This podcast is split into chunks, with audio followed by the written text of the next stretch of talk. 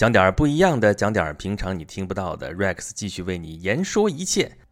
啊，几天前我是被一个叫做猎掌门的一个平台邀请去做一个微课啊。他说的微课跟我们平常理解的微课不一样啊。他这个微课说的是在微信群里边啊，就是用那个最简单的语音分享，然后一条一条，因为语音最长只能六十秒嘛，这样一条一条在这讲，然后呃群里边一堆人在那听。呃，就这样一种形式啊，最近好像特别火，我都已经被拉到好几个这样群里面去了啊啊，所以他这个所谓的微课呢，就是把我拉到一个微信群里边啊，这个微微信群还挺那个啥，挺正儿八经啊，专门为我这堂课专门设了一个群啊，有二百多号人进来，然后就是相当于我在这儿讲课了，然后底下就很多人在听啊，听完之后还有问答时间，还挺跟那个平常大家看的讲座啊、什么课啊什么的是一样的，只不过他搬到了微信平台上面去。哎，我说这挺好啊，我要参加。然后啊，这不这不前几天就弄了这么一场啊，弄了一场讲的什么呢？啊，讲的就是如何从传统媒体向新媒体转变啊。这个我算是切题啊，因为。啊，咱这不是一直在出版行业嘛？啊，出版行业也得算是传媒行业吧？啊，当然，典型的传媒行业包括像报纸啊、广播啊、电视啊这些媒介啊，这是比较传统的一些媒介。那么现在所谓的新媒体是什么东西呢？啊，应该说这些网络媒体应该都算是新媒体啊。当然，新媒体里边这个网络媒体里边也有早的、晚的和那个什么也都不一样啊。但这就不具体说了啊。反正是新媒体这个现在是非常火、非常热啊。然后传统媒体里边的媒体人呢都。纷纷从那边逃离，然后往新媒体这个这个坑里边扎，扎进去之后就变成新媒体狗。我碰见过有那个呃搞新媒体的朋友说，每个公司都有一个新媒体狗，我就是本公司的新媒体狗，就是这样一个状况啊。那么为啥这个新媒体可以搞得如火如荼呢？啊，咱们这个存在总是有理由的嘛，这个不会无缘无故，这个忽如一夜春风来，千树万树这新媒体就长出来了。所以说。呃，咱们在这地方可以做一个进一步的探讨啊。我在那个讲座里边也讲，我在我咱们之前的节目里边演讲录之前也讲过啊，说英国有一个历史学家叫叫做阿诺德汤因比啊，他的一个著名的一部书啊，一部这个学术著作了啊，应该叫做历史研究啊，就是 人家是研究历史的，写本书就叫历史研究，你说说这叫什么？这个这个这个高度站的就很高啊。他研究历史是总结了一下。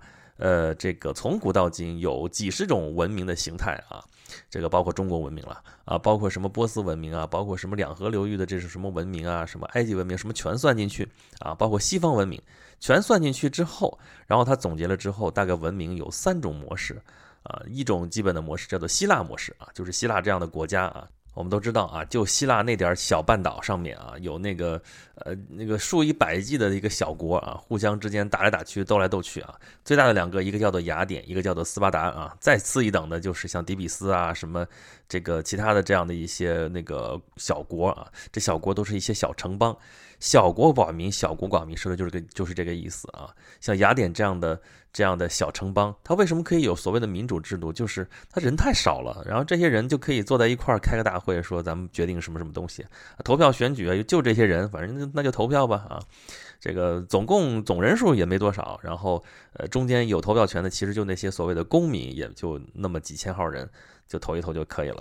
这些小城邦之间互相谁也不服谁，那就打吧，就乌烟瘴气打个几百年、上千年，恨不得。因为希腊古希腊文明之前还有一些前文明啊，这个。然后呢，那个还有一种模式就是中国模式啊。中国的传统史学认为中国就是个大一统的国家，然后治乱交替啊，这个统一到分裂，分裂到统一啊，就是三管一开篇的一句话说：“话说天下大事，分久必合，合久必分”，就这个意思。啊，汤因比这位老先生算来算去说啊，人我夜观星象，不是这词儿啊。这个世界上所有的文明基本上都可以归入这两种类型，而且最后会殊途同归，就变成一种模式，叫做什么呢？希腊中国模式，就是前半截文明就是一些小国林立啊，互相之间互不同属。然后互相斗来斗去，然后呢分裂，终于走向统一。统一之后呢，就会变成这种统一分裂、分裂统一这种治乱交替的这种模式。他说，其实按照中国的这个模式来讲的话，已经完全可以概括了，因为中国不是这种啊，中国的传统史学家说的这种治乱交替的啊。春秋战国啊，还甚至在之前那些也都是这种分裂的，像这种希腊模式这样分裂的这种国家。但是中国的传统史学家并不承认这个这种状况，所以他只好啊分开来。呃，说这个事情，但是最后这个模式，他认为都是这种呃，从分裂走向统一，然后统一之后这种治乱交替的这种模式，它命名为希腊中国模式。那么所有的文明最后都变成了这种呃一个大国，一个大的文明一个结合体啊，它统一然后再分裂这种治乱交替的这种模式。但是呢，还有第三种模式，第三种模式是什么呢？就是叫做犹太模式。犹太模式是什么意思呢？犹太人我们都知道啊，犹太人自从被赶出了耶路撒冷之后，他们就没有祖国，呃，两千年的时间到处流浪，到各个国家去，呃，一直到一九四八年吧，啊，才又在巴勒斯坦给他建了一国啊，叫以色列。那么这两千年的时间之内，这个犹太民族啊，到处是四分五裂，但是它自始至终都还是一个民族啊。他们有共同的民族认同，有共同的宗教啊，这是最重要的。然后他们有共同的语言啊，这个恨不得之前的那个希伯来文了，古希伯来文都已经从那个故纸堆里又翻出来啊，在以色列又重新把它复活，但是他还能说这个东西，他们还是一个民族。哎，这个地方就有意思的地方来了啊。这个汤因比先生说，呃，过去的这些所有的文明都可以归结到希腊中国模式，但是在未来的世界里边，有可能犹太模式会大行其道，啊，会成为一个可能是呃更加流行的一种模式。哎，这个事情我们就我我乍一看的时候也觉得很奇怪啊，怎么会是这样呢？啊，犹太模式不就犹犹太一个民族这样吗？还能怎么样呢？哎，别着急啊，我们举几个例子说一说就明白了。比如说。啊，全世界的物理学家，他们可以被认为是一个民族的。这一个民族，他们有共同的语言，他们有共同的文化，他们有共同的认识，他们写出来的公式，他们之间能看得懂，别人看不懂的。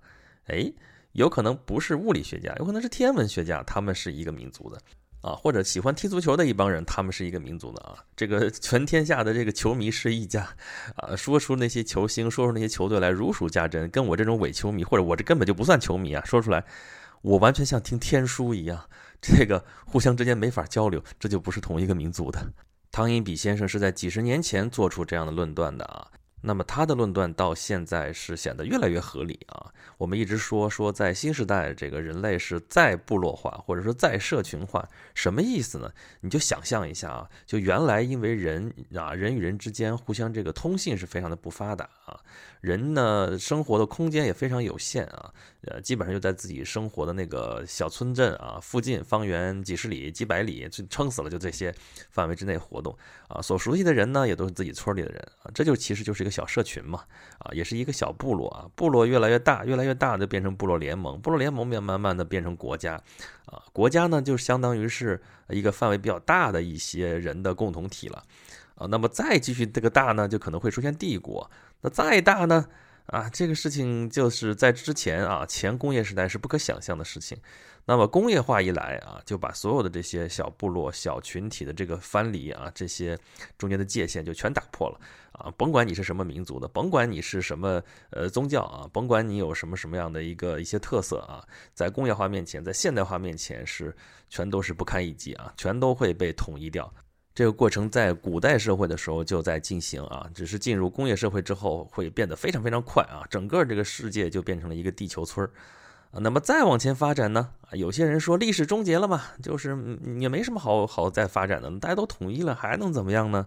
啊，难道是像说这个汤因比说的这个治乱交替嘛？啊，统一分裂分裂统一，哎，这个时候有意思的地方就来了啊，大家从啊这个统一是统一了。啊，但是呢，你再往下发展，人的个性就慢慢的又凸显了出来。啊，大家想想，人为什么会聚集在一起啊？就是人其实有一方面他有个性，另一方面又有共性。啊，他为了完成共同的目标，可以聚在一起啊，可以啊组织化啊，可以高度纪律化，怎么怎么样都行啊。最高度的组织化的顶峰就是军队嘛。啊，然后可以为了共同的目标怎么怎么样去奋斗、去牺牲。都没有问题啊，但是，一旦这个生活的节奏下来了啊，这个有些事情就变得没有必要了。那么，人的一些个性化的方面的的一些东西就会凸显出来啊。人的个性化的东西，在之前的时代，在前文明时代或者文明的前期，呃，是非常凸显的啊。就是我们可以去看到古代的一些部落，他们的特色都非常非常的鲜明啊。这个虽然都叫文明呢，但是居住的房子不一样。那个建立的城池不一样啊，那个形成的文字不一样啊，穿的衣服不一样，宗教不一样，这各种各样的不一样啊，但是这些人慢慢聚集在一起之后啊，就是互相融合之后呢，有些东西就会变得越来越一样啊。大家互相学习嘛，互相学习来学习去，最后就统一了很多的东西。这个个性啊，这个特色可能就慢慢的就消失了啊。有些消失的很可惜啊。我们现在还在感叹，好多就是普通话推广了，好多方言就没没有机会说了，可能就慢慢就要消失了。但是有些东西消失了，有些东西就会又长出来。比如说啊，我们互联网时代有很多各种各样的大家凭兴趣爱好聚在一起啊，呃，原来是不可能的事情，现在变得可能了啊。原来从地域上来讲的话，你可能就是跟你的邻居之间是很熟的啊，都是熟人社会嘛。然后那个你你也选择不了你的邻居啊，那他就住那儿，你怎么办呢？你必须要跟他搞好关系，怎么怎么样啊？然后呢，到了那个工业化时代以后啊，到了大家聚集到城市里面的时候，大家会发现说啊，号称人的。呃，人与人之间互相变得冷漠了，冷漠只是一个现象。你可能确实不认识你对门的邻居是谁啊，互相之间老死不相往来，住了一起在一块生活了有那么几十年了，你都不知道你对门长得什么样，对对门那个邻居是谁都有可能不知道。但是呢，啊，因为这个互联网时代，因为这个信息化的这个时代，啊，通信变得越来越发达之后呢，你可能会跟千里之外的人产生某种联系。啊，你跟千里之外的人可能比跟你的邻居还要熟啊，也就是说，这个通信发达了之后，这个连接变得越来越方便之后啊，这个地域的界限就已经被打破了。但是人的这个交流的欲望，这个交往的这个这个需求啊，仍然没有减退，而且在这个在这种条件之下，就更加的发扬光大啊。所以这是一个新时代的一个新的变化，于是就产生了新的媒体啊。啊，你在农业时代的时候，你需要什么媒体啊？那时候信息非常的不发达，你送个信的话，你你这，对吧？咱们原来讲过了，这个农业时代你靠什么东西传播啊？所有的信息流都是物流啊，你必须送个信啊，对吧？邮寄啊，没有驿站系统的时候，你托人啊，托老乡给你送个信儿什么的。有了驿站系统的话，好歹咱有匹快马，快马加鞭送点东西过来还是可以的。后来啊，全国统一了，统一了有统一的邮政系统啊，这都是可以做的。但是基本上都还是靠的物流。啊，这事儿咱们上一期节目已经说过了啊。在这种条件之下，你呢，啊，传媒系统会是什么样子的呢？啊，就是以报纸啊、杂志为核心的这种，它是建立在邮政系统上面的这样一种媒体，这就是最传统的一种媒体了啊。啊，再早咱不说了啊，这就是咱们现在熟知的一些早期的媒体。那么再往后发展呢？啊，有了电报，有了电话啊，这个事情。就可以开始一些什么，有了广播，有了电视啊，这广播电视的这样的一种传统的这种传媒也发展起来了啊。那个时候是划时代的进步，对咱们现在来说已经是传统了。那么在现在这个时代呢，啊，我们的传播进一步方便啊，这个呃，原来你可以看看这个特点啊，这个用报纸的话呢，这个靠的是物流传递，那广播电视呢，呃，是一种广播嘛，广播嘛是一对多啊，这个特别便于说那种。呃，从中央到地方的这种这个统一步调啊，怎么怎么这样啊？然后，但是它是一对多嘛，啊，这边负责说啊，底下就负责听，所以这个时候有这种词儿叫听众，啊，你看我现在做电台节目啊，这是网络电台，我很慎重用听众这个词儿，虽然我们从呃前面那个时代继承下来这个词儿，但是我很少会用，啊，你叫个听友也比听众强，为啥呢？你不是只听啊，听众就是一种被动接受的一种概念，所以这个词儿。不是特别好，这上个时代遗留下来的东西。那么在现在呢？现在大家是互动的。你看我做一个节目啊，这个马上放到平台上去，大家可以给我留言，可以给我评论，啊，可以在我的微信公众平台“轩辕十四工作室”上给我留言，给我吐槽啊。然后呢，大家想听什么可以给我点播啊。这在之前不是不可能，但是会非常的不方便，对吧？我们老有什么听众点歌，听众点歌怎么写信？原来啊，写信那个。呃，我要点个什么什么歌啊？你得那个寄过去，寄过去之后呢，安排一个月以后给你安排一首歌给你放一放，啊，要不后来电话电话打热线啊，死活打打不进去，挤不进去。在现在呢，啊，那个 Rex，咱们下期做点什么抗日战争的那个节目行不行啊？啊，Rex，咱们下一步讲一讲这个中世纪的事情好不好啊？啊，我听到了，我就考虑一下，咱们这个互动比原来要要方便的多得多。那么在这种条件之下，这种。呃，这种新媒体时代啊，这种环境就跟以前就完全不一样了，啊，甚至是媒体这个词儿现在用起来都要慎重一些了啊。有一个说法不是说互联网时代实际上是去媒化的时代嘛？啊，就是什么意思呢？就是人家都可以自由恋爱了，还要你这个媒人干嘛呢？啊，人与人之间可以直接沟通了，就不需要一个中介了。原来为什么需要媒体？是因为人与人之间互相的连接是很难的啊。你一个在北京的人和一个在天津的人，你之间怎么办呢？写封信啊，或者通过电台啊，或者通过电视台啊，或者通过报纸，我们之间才能联系起来。但现在我们可以直接沟通，直接联系啊。我说一句话啊，我在这儿做一个节目，你就直接听到了。哎，这个可就不一样了。那我需要什么媒体呢？啊，那么在这个时代，这个媒体人可能这个观念要根本的转变，转变在什么地方呢？人人都是媒体人，人人又都不是媒体人，什么意思呢？人人都是媒体人，那这个做媒体人的这个成本变得非常非常低了。我原来老一直在说嘛，生产力下沉啊，原来你需要一个工厂去做一件事情，原来你需要一个电台，许多人在这维护做这一件事情，现在呢？我一个人就可以搞定这些事情，当然我不未见得说这个技术有多好，做的节目质量有多高，但这事儿至少能成立了，这就是一个巨大的进步。然后咱再说慢慢的怎么去啊发展的更好啊，这不是互联网思维吗？啊，小步快跑，快速迭代啊，咱先搞起来，对吧？我这节目做着，哎呀，犹犹豫豫，说老想完美主义，说这节目还能再修一修，还能再改一改，这个是无穷无尽、没完没了的。完美主义其实是一个小农意识，都连工业时代的事情都算不上啊，就是农民嘛，有就那一亩三分地儿，今年就就好歹就是他收成就是他了，那可不是得好好的施肥。啊，好好的除草，然后给他做各种各就侍弄这些这些庄稼嘛，然后为求一个好收成，这一锤子买卖没办法。但现在这个时代成本因为降低了，所以我可以尝试啊，那就行不行啊？有个好想法，赶紧上线啊，哪怕只有六十分，先及格了，先把它做出来。做出来之后，大家很快就有反馈意见嘛，咱们可以马上改嘛。啊，这个时候你说我还是一个媒体吗？我还是一个媒介吗？我不是了，我直接是这个内容的生产者啊，我不是一个只是一个传递者。啊，我不是说我收集了很多东西，我给你，我自己就是写写文章的，我自己就是在这儿做节目的，然后我就直接跟啊朋友您直接咱们就发生了一种联系，哎，这个是在过去的时代是完全无法想象的。啊，所以这个时代就是人人都可以是新媒体人，但人人又都不是新媒体人，他不是专职的。啊，我还是我。啊，于是这个时候人的特性、人的特点就更加的凸显了出来。啊，我在给他们做那个讲座的时候，我最后就强调一点，我说你一定知道你要干什么，你在干什么，啊，干什么呢？啊，我们做新媒体，做自媒体，这东西核心的东西就是为了传播自己的品牌。我无非就是用我的这些声音节目，用我的文字啊，用我的图片，用我的各种各样的手段来建立我个人的一个品牌。这个品牌是什么呢？就是我自己。我把我自己打造成一个大家能认识我的一个品牌啊，大家能够见到我之后知道，哎，Rex 他做的东西还不错，这就是我的成功。所以新媒体为什么能够存在？因为它不再是一个媒体啊，他已经是一个一个的活生生的人啊。你看谁谁谁的文章，你看他的所谓他的自媒体，他的新媒体，其实你是想看这个人他的表达啊，他的一个写作的内容啊，或者说他的一个唱的歌，或者说他说出来的这种话，他那个发出的声音。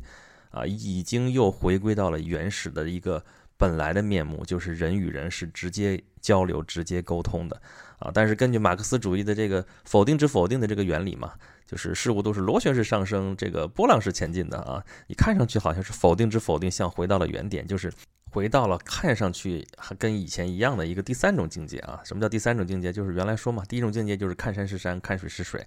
啊，第二重境界叫看山不是山，看水不是水，啊，第三重境界是看山还是山，看水还是水，但是这第三重境界已经往上提高了好大一截了，这个山和水已经跟以前已经不一样了啊，所以从本质上来讲，还是恢复到了人和人之间直接沟通的这么一种状态，但是原先你是没得选择的，你是被地域哈或者说文化框定的一个呃一个范围之内啊，你能比方说你跟老乡有交流。啊，你跟那个你周围住的邻居有交流啊，有沟通啊，但是你不可能跟千里之外的人有直接的沟通。但是现在，人可以直接跟你志同道合的人一起共同做什么什么事情啊，因为这个时代已经让。这个地球都不是村儿的问题了啊！你跟他之间隔的可能只有给你六度空间吧，你可能最多隔六个人，可能都没有那么多，可能他就在你的身边，你可以直接跟你感兴趣的人一起沟通，你们是一个民族，你们是一个国的。于是这个时代，这种新媒体，难道我们不应该为此大书特书吗？啊，我们不应该好好利用吗？啊，在这样的条件下，你看这种新媒体，这个大家热热闹闹的，你看那个什么创业群里边说的这种新媒体的价值啊，什么什么这东西，它的商业价值反而是最最最最微不足道的一个东西。好吧，今天咱们说了半天有关新媒体，其实我是希望能够从根本的这个本质上面能够阐述一下，说啊，它是为什么能够存在啊，它为什么能够变成现在这个样子啊，还有我们能够怎么去利用它。呃，二十分钟还是说的不是很透啊，大家如果有有进一步的想法，可以跟我继续沟通啊，关注我的微信公众号“轩辕十四工作室”，啊，在里边可以给我尽情的吐槽。好吧，That's all for today. See you next time.